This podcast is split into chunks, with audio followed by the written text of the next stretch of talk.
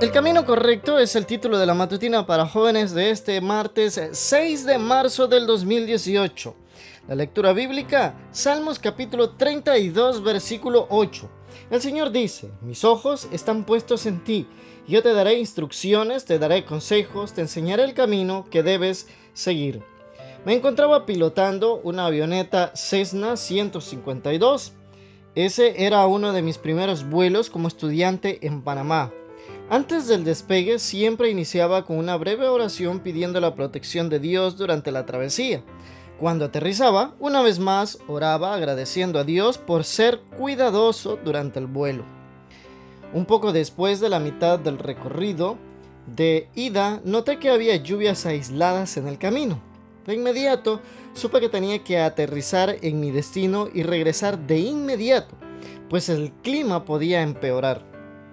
Cuando inicié mi vuelo de regreso, me percaté de que lo que antes eran lluvias aisladas, ahora era una cortina de nubes negras. Sabía que la tormenta no era muy extensa, así que podía atravesarla en un minuto o menos.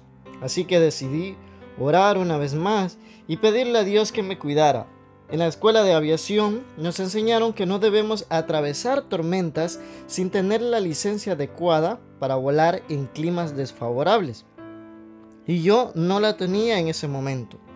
Los jóvenes solemos sentirnos tentados a seguir nuestros propios caminos, aún sabiendo que no son los correctos.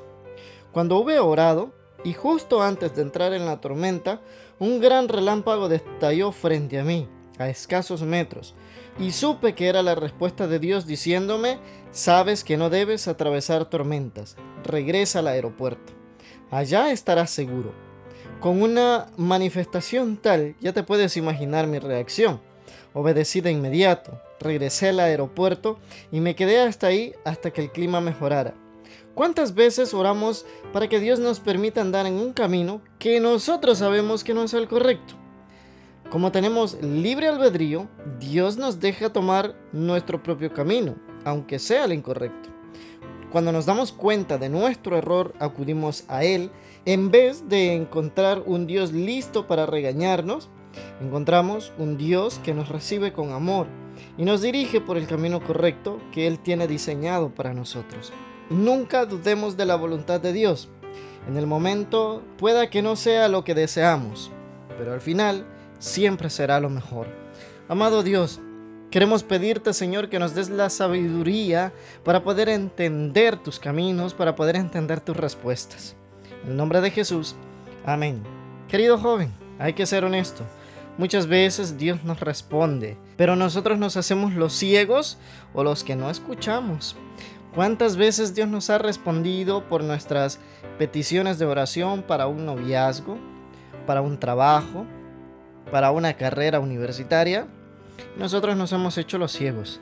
Así que hoy quiero invitarte para que estés más atento y cuando lleguen las respuestas de Dios, que obedezcas. Porque lo que Dios tiene para nosotros es mejor que lo que nosotros podemos imaginar. Gracias por acompañarme en el repaso de la matutina de este día. Espero el día de mañana que Dios te bendiga.